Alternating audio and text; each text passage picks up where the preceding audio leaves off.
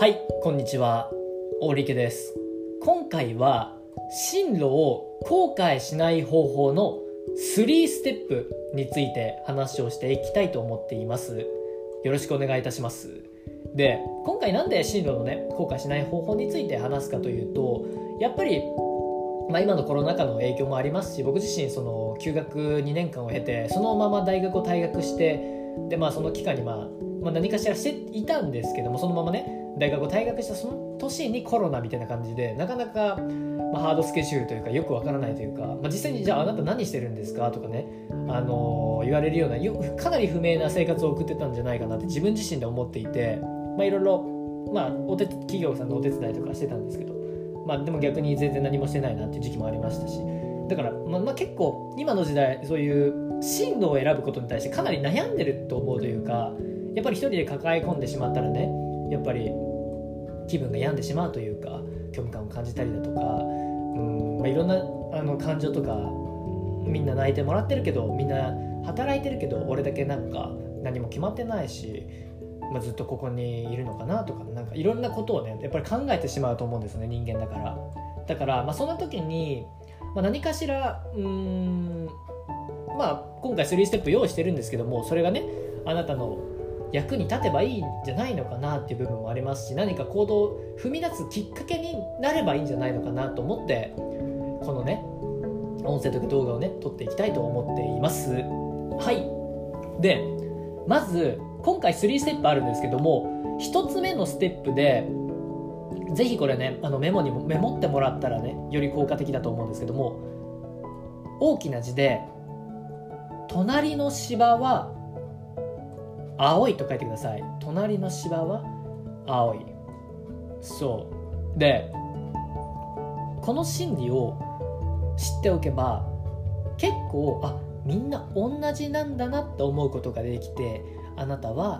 本当に心が楽になります。そう心が楽になります。でこれどういう心理なのかっていうと隣の芝は青いっていうね言葉があると思うんですけども例えばねこれはねあの美容室のね、まあ、僕の先輩の方がねあの高校生の先輩だったかなが言われてたのが隣の芝は青いって言ってたんですね本当に。で多分その革命家の方とかがよく言われてる言葉だと思うんですけど堀山さんとかも多分言ってるんじゃないかな。どうなんだろう。ちょっと分かんないんですけどもで隣の芝はね青いっていうのはやっぱり自分の分野もから分野というか何かねお仕事をしてたら誰か他のことがしてる仕事がすごく羨ましいなとかこれいいなとか思ってしまう現象があるんですよね。そう。ででも逆にね自分自身がねその憧れてた職に就いたとすればまた違う隣の芝青いっていう現象に陥ってくるというか過去に自分がしていた仕事が羨ましくなったりだとかなんかいろんなことをやっぱり感情的にも感じ始めるんですよね。そう。だからでもこれってのはみんな同じってのを覚えてほしいんですよね。あなただけ隣の芝が青いって思ってるんじゃなくてみんな思ってることというか本当にそう羨ましいなとかみんな思ってるんですよね。だから自分自身が誰かのなんか仕事とかプロジェクトとか羨ましいなって思ったとしても相手から見たら自分のそうあなたのしていることが羨ましいなって思ってたりするんですよねみんな。そう。この心理を覚えておくとあそっかみんな隣の芝は青いんだなって思ってるんだなって少しね心が楽になってきます。そう心が楽になってくる。そう。だからこの心理を覚えておいてください。はい。で2つ目のステップとして大きな字で提示することをやるんじゃなくて自分で作り出すと書いてください。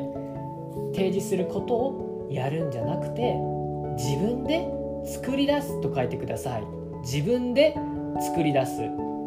でねちょっと抽象的すぎるというかどういうことですか？森家さんとかね。多分あると思うのででこれどういうことかというと今まで学校教育とかで受けてきたこととかね。まあなんかこの勉強しなさいこの教科書をあげるからこれから勉強してねテストでこういう問題を出すからねこの今回過去分子のこのここからここをテスト範囲にするからこの試験ここを覚えとけってねあの生徒には、まあ、今までの教育では多分そんな感じでやってきたんじゃないのかなと思うんですよね。うん、ただだからなんていうのかな親とかもねここの大学行けばいいんじゃないのとかねあのいやここの方がいいよとかねいろんなアドバイスとかをくれると思うんですけどもだから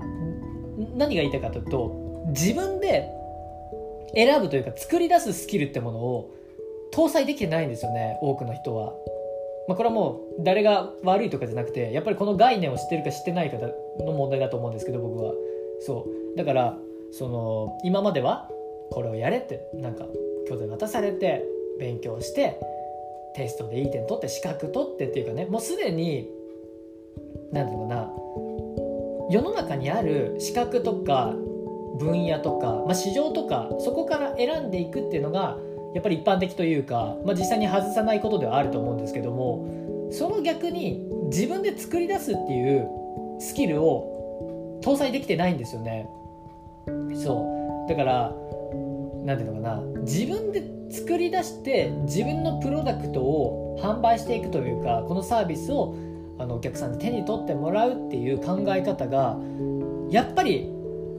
うん教えられてないんじゃないのかなっていう部分はやっぱりあるんですよね。だからこの自分で作り出すっていう視点を本当に持っておいた方が何かしら便利だったりします。で例えばですけども例えば自分自身があなたが今すごく悩んでることがあるとしますよね。もしかしたら進路に悩んでるのかもしれないし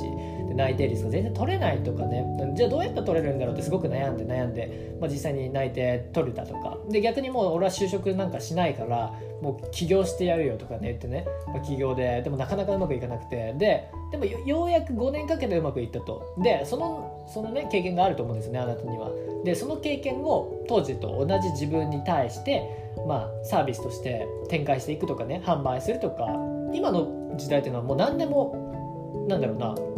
デジタルコンテンツっていうのかな、まあ、文章としても売ることができるし何か音声としても販売することができると思うしサービスとしてお茶会とかカフェ会とかセミナーとかうんコンサルとか何でもできますよね？っていう感じなんですよね。そう。発想次第では。だから自分で今悩んでることをなんだろうなもう作っておくというか別にそれはまあ売らなくてもいいしただあげるだけでもいいと思うんですね。そう。でそういうふうにノウハウってものを確立していくと形としてねやっぱりああの相手は喜んでくれたりだとか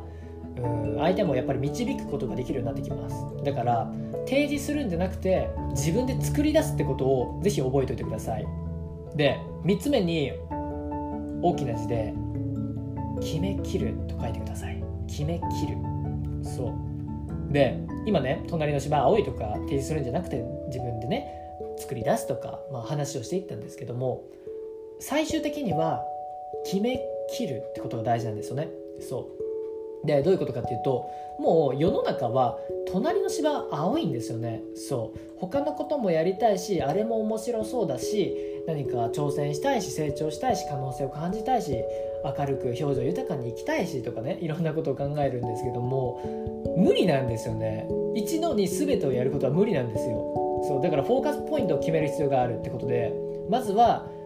もうどの分野に行ってもどうせ隣の芝青いんだから自分の感情でもいいし思考でもいいからもう自分で決めきってやってやろうって感じにするのがベストだと思うんですよね。そう。だからとにかく決めきったもう自分の感情も、も思考もねあの子供発言も全部一致した状態で決めきった先には後悔あると思いますよ。もちろん何かしらね。でも後悔のレベルは低くなります確実に。俺が決めたんだからもうしょうがねえなっていう風になってやっぱり俺がややってしまったというかもう俺が選んだ道だから、まあ、ここで何を感じてもまあ次につなげることしかできないなっていうか。まあねもし後悔したんだったら、まあ、それをまあ何かしら自分自身で発信して、まあ、俺とね同じようなやつにを救ってやろうかなとかね風にやって何かできると思うんですよね。でもやっぱり何か決めきらない限りはやっぱり腹がくくれてないからやっぱりなかなか、うん、進んでいかないというかどこかパッションが落ちてしまったりパッションが落ちてるっていうのはなんかおかしいな。モチベーションが落ちてしまったりだとかやっぱあると思うんですよね。だからもう最終的に3つ目で決めきるってことを大事にしてみてください。ということで、まあ、今回は進路を後悔しない方法、まあ、かなり今回はあのー、なんかもうちょっと非常識というか、まあ、かなり、うん、なんかおかしいな話をしたと思うんですけども隣の芝は青い。提示するじゃなくて自分で作り出す。そして決めきる。この3ステップを踏んでみてください。そうすればあなたは進路を後悔しなくても済むと思います。はい。ということで今回はありがとうございました。オンリケでした。